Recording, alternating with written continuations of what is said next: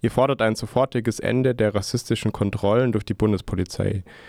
Dave, du warst bzw. bist selbst immer wieder vor Ort am Dresdner Hauptbahnhof, um dir ein Bild zu machen. Kannst du uns die Situation vor Ort beschreiben? Ähm, hallo, ähm, es ist tatsächlich so, dass wir seit dem 25. August am Hauptbahnhof in Dresden aktiv sind, ähm, auch mit anderen Ehrenamtlichen, die die Situation dort beobachten. Und es ist so, dass dort ein enormes Polizeiaufgebot ist. Also an beiden äh, Haupteingängen bzw. Ausgängen des Bahnhofes sind äh, mehrere Einsatzwagen der Bundespolizei. Ähm, dann auch in der Haupthalle des Bahnhofsgebäudes befinden sich extrem viele Polizisten und ja, ähm, in einem ehemaligen Restaurant in der äh, oberen Etage hat sich die Bundespolizei eingemietet und hat dort ähm, mit Sichtschutz ähm, abgegrenzt ähm, ja, ein kleines Ankommenszentrum in Anführungszeichen ähm, eingerichtet, wo ähm, mehrere Drucker und äh, Rechner stehen, wo man die ersten Registrierungen und ähm, Untersuchungen mit den Leuten durchführt die aus den Zügen gezogen werden, die aus Richtung Tschechien kommen. Und ähm, ja, was uns äh, an dem Tag direkt aufgefallen ist, dass es tatsächlich nur POC sind, ähm, die dort kontrolliert werden. Es gab in einzelnen äh, öffentlichen, öffentlichen Terminen mit Bundestagsabgeordneten sind auch mal ähm, ja, weiße Personen quasi um den Schein zu wahren irgendwie kontrolliert worden. An sich trifft es aber nur POC. Und ja, das widerspricht nach unserer Auffassung äh, gegen Artikel 3 des Grundgesetzes Diskriminierungsgebot und deswegen ja, können wir es nicht nachvollziehen. Vor allen Dingen, ähm, weil Pressearbeit behindert worden ist. Das heißt, es war ein Journalist gleich an dem 25. August, als die ganze Aktion gestartet ist, vor Ort. Ähm, ja, dem wurde erstmal untersagt, die ähm, Beamtinnen, die dort ähm, die Menschen aus den Zügen gezogen haben und dann untersucht haben, ähm, zu fotografieren. Das, äh, ja, das würde gegen gesetzliche Grundlagen verstoßen und deswegen hat man die Person dann auch über mehrere Stunden festgehalten. Ähm, ohne gesetzliche Grundlage. Ähm, am Ende ist die Person entlassen worden und es wurde festgestellt, dass es natürlich gestattet ist, äh, wenn die Bundespolizei hier im öffentlichen Raum so eine groß angelegte Aktion durchführt, dass man das auch entsprechend äh, kritisch beobachtet und begleitet. Genau. Ihr kritisiert das massive Ausmaß des äh, Racial Profiling. Die Bundespolizei hat ihrerseits in einer Presseerklärung ähm, ja, ihre Maßnahmen verteidigt. Davon ist die Rede, Zitat, dass Personen, bei denen der Anfangsverdacht besteht, unerlaubt eingereist zu sein, weil sie beispielsweise über keine aufenthaltslegitimierenden Dokumente verfügen, zur Klärung des Sachverhalts und für die sich gegebenenfalls anschließende Sachbearbeitung in die Diensträume begleitet werden. Zitat Ende.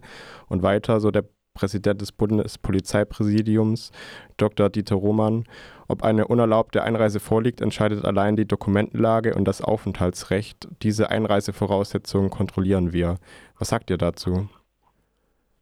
Also einmal, ähm, wenn man so Grenzkontrollen und äh, ähnliches durchführt, wofür die Bundespolizei auch zuständig ist, dann äh, geschieht das ja im gewöhnlichen, äh, ja, zu gewöhnlichen anderen Anlässen ja eigentlich im Grenzbereich. Ähm, ich habe gerade eben nochmal geschaut, die Luftlinie Dresden, äh, Grenze sind 170 Kilometer, die äh, schnellste Route sind 220 Kilometer. Das heißt, also in, auf welches Ausmaß dehnt man denn diese Grenzkontrollen noch aus?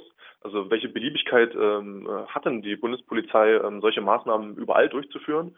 Ähm, gerade im Dresdner Hauptbahnhof es ist eine Diskriminierung, wenn man die Leute aus den Zügen ähm, erstmal gezielt rausholt und nur POCs kontrolliert ähm, und nicht wie von der Bundespolizei angegeben, dass man auch ja, stichprobenartig quasi andere Personen irgendwie nachguckt. Man macht es nur bei äh, Personen, die in, in äußerlich äh, ja, passende Raster irgendwo fassen, äh, passen. Äh, dementsprechend ist das eine offensichtliche Diskriminierung, ähm, die sehr weit weg von der Grenze ähm, abläuft. Und dann werden die Leute ja auch quasi durch den Dresden Hauptbahnhof von dem Gleis geführt äh, in diese obere Etage, also so in Polizeigewahrsam durch, äh, durch den Bahnhof geführt. Ähm, was gerade bei Leuten, die aus Syrien, Afghanistan kommen, ähm, die äh, wir kennen die Situation in diesen Ländern, also seit Jahren beziehungsweise seit Jahrzehnten kriegszerrüttet, äh, haben da vielleicht Leute auch ähm, unter den Geflüchteten, die ähm, ja, traumatisiert sind. Und die führt man dann äh, so durch diesen Bahnhof durch, ähm, unterzieht die diesen Kontrollen, ähm, die, wo wir jetzt gehört haben, dass die tatsächlich ähm, zeitlich in enger gefassten Rahmen stattfinden, aber zu Beginn waren es halt mehrere Stunden, wo man die Person erstmal im Bahnhof untersucht hat. Dann hat man sie in Einsatzwagen äh, in ein Polizeirevier in Dresden äh, gepasst, gefahren, ähm, sodass die Personen halt äh, über sechs Stunden ähm, dort teilweise im Polizeigewahrsam waren und Interviews unterzogen wurden, gleichzeitig auch eine Anzeige erhalten haben wegen illegaler Einreise. Und wir wissen halt auch nicht, was äh, dort genau untersucht wurde, was die Personen genau gefragt wurden und ob das eventuell auch ähm, negative Konsequenzen fürs Asylverfahren hat. Ähm, das heißt, wenn die Bundespolizei wirklich nur feststellen würde, dass man äh, dass ein Aufenthalt äh, nicht festlegt, das müsste irgendwo näher im Grenzbereich irgendwo stattfinden, nicht äh, ja, dass man das quasi aufs ganze Land Sachsen irgendwie ausweitet, ähm, dass man die Menschen dann nicht ähm, durch den Bahnhof zieht und äh, ja, dass die Menschen schnellstmöglich beim BAMF ein Interview durchführen und nicht bei der Polizei. Also wer einen Asylantrag stellt, der macht das bei den entsprechenden Behörden.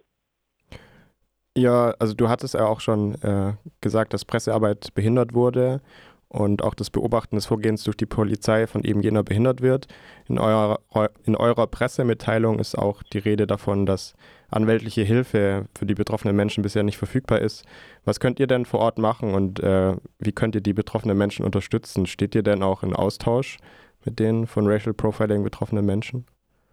Genau, also das wurde tatsächlich komplett unterbunden von der Bundespolizei, dass wir mit den Betroffenen ins Gespräch kommen dass wir dort irgendwie Kontaktdaten austauschen. Was wir aktuell machen, ist, dass wir dann halt in den Erstaufnahmeeinrichtungen, wo die Menschen dann ähm, in der Regel hin überführt werden, so insofern sie über 18 sind, dass wir äh, jetzt in den Erstaufnahmeeinrichtungen einfach äh, ja, mit Leuten sprechen und versuchen äh, zu erfahren, ob die äh, über diese Kontrollen quasi, also ob die davon betroffen waren und äh, auch in den äh, mit, dem, mit dem Jugendamt und den entsprechenden Einrichtungen für unbegleitete Minderjährige dass wir dort auch ähm, mit den Personen Kontakt aufnehmen, weil ein Groß, also nicht ein Großteil, aber es ist eine große Gruppe. Unter ihnen äh, sind unbegleitete Minderjährige, ähm, also besonders vulnerabel.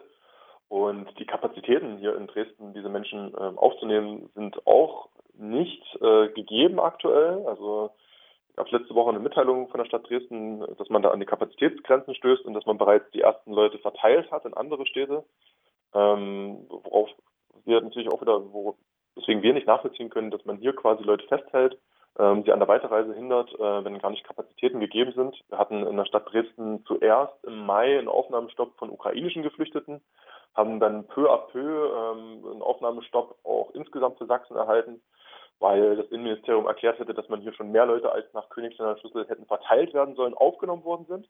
De facto hat man also einen Aufnahmestopp von Geflüchteten hier in Sachsen. Und trotzdem werden sie ja festgehalten. Ähm, trotzdem äh, versucht man quasi ähm, die Leute hier zu behalten, obwohl vielleicht auch äh, entsprechend Verwandtschaft in anderen Bundesländern gegeben wäre. Die Leute haben ja in der Regel ein Ziel. Und äh, ja, dorthin lässt man sie nicht reisen, sondern sie werden hier untergebracht. Und wir haben dann auch die große Befürchtung, dass dort wieder eine menschenunwürdige Unterbringung äh, stattfindet, dass einmal Unterkünfte hier, Massenunterkünfte überfüllt werden und dass man äh, genau wie vor ein paar Monaten wieder Leute in Turnhallen unterbringt. Also alles Sachen, wo man eigentlich nach 2015, 2016 gesagt hat, das soll nicht mehr stattfinden, dass genau ähm, solche Prozesse wieder einsetzen. Genau, und dann äh, besteht auch bei uns die Angst äh, aufgrund der Erfahrung in Sachsen, dass ähm, solche Kontrollen ausgeweitet werden, verstetigt werden und dass dann alle Menschen, die irgendwo äh, für Bundespolizeiraster passen scheinen, äh, immer wieder kontrolliert werden. Und ähm, nicht ohne Grund gab es dazu erst in diesem Jahr ein Urteil vom Verwaltungsgericht Dresden. Ähm, da ist ähm, vor einigen Jahren ein Herr aus Gambia, äh, der in Chemnitz gewohnt hat, immer wieder, äh, als er am Hauptbahnhof Chemnitz ausgestiegen ist, immer wieder kontrolliert worden, immer wieder nach seinem Ausweis gefragt worden. Und an einem Tag hat er sich geweigert, weil er gesagt hat, also müssen, mittlerweile müsst ihr mich ja schon fast kennen. Ähm, ich, es gibt gerade keinen Anlass dafür, es wird niemand anders, außer ich, wird jetzt hier kontrolliert. Ähm, als er sich also quasi da verweigert hat, den Ausweis zu zeigen, ähm, ist er fixiert worden, auf den Boden gedrückt worden, ähm, so lange bis er bewusstlos war ähm, und ist dann entsprechend auch rechtlich äh, mit ähm, dem RAA, also ähm, genau ein Verein hier, der sich einsetzt für Menschen, die genau Opfer von Polizeigewalt oder rechtsextremer Gewalt wurden, ähm, hat dagegen geklagt und hat dann auch Recht bekommen, dass diese Maßnahme, die durchgeführt wurde, Racial Profiling war. Und ähm, mit den Ereignissen, die wir jetzt gerade in Dresden haben, auch mit der Aussage der Bundespolizei, dass man das jetzt über fünf, sechs, weiß gar nicht, wie lange, wie viele Wochen man das durchführen wird, dass ähm, sich das quasi verstetigt, ähm, ja, genau mit dem Hintergedanken haben wir quasi auch das äh, so öffentlich kritisiert und äh, fordern, dass es ja eingestellt wird. Der Fall beschäftigt mittlerweile ja auch die Parlamente, wenn ich richtig informiert bin. Da gibt es eine kleine Anfrage der Linksfraktion an die Bundesregierung.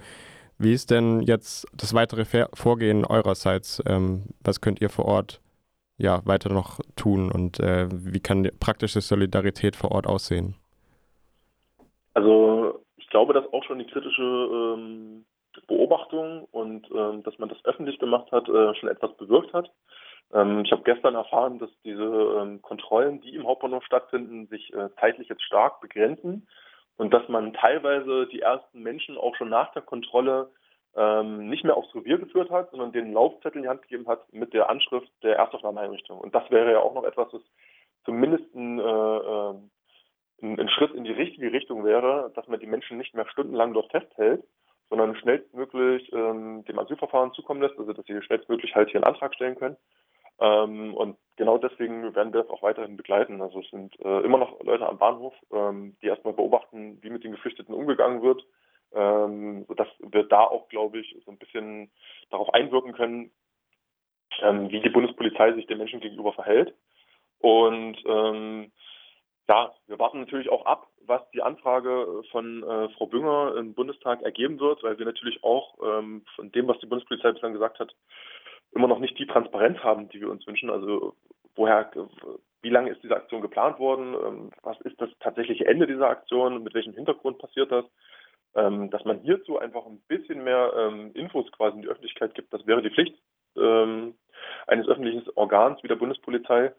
Ähm, und wir hoffen uns quasi, dass wir noch mehr Erkenntnisse erhalten zu dieser Aktion, wie lange sie wirklich dauern wird. Ähm, und ja, mit dem großen Ziel am Ende, dass diese Kontrollen natürlich eingestellt werden, dass die Menschen eine Beratung durch NGOs, wie beispielsweise uns, den Flüchtlingsrat oder ganz viele andere ansässige in Sachsen äh, agierende Organisationen, Geflüchteten äh, ja, Unterstützung geben, dass die tatsächlich dann äh, mit den Betroffenen in Kontakt kommen. Genau. Das sagt Dave vom Flüchtlingsrat Sachsen. Mit ihm haben wir über die Situation am Dresdner Hauptbahnhof gesprochen, an dem die Bundespolizei in einer groß angelegten Aktion aktuell massiv People of Color kontrolliert.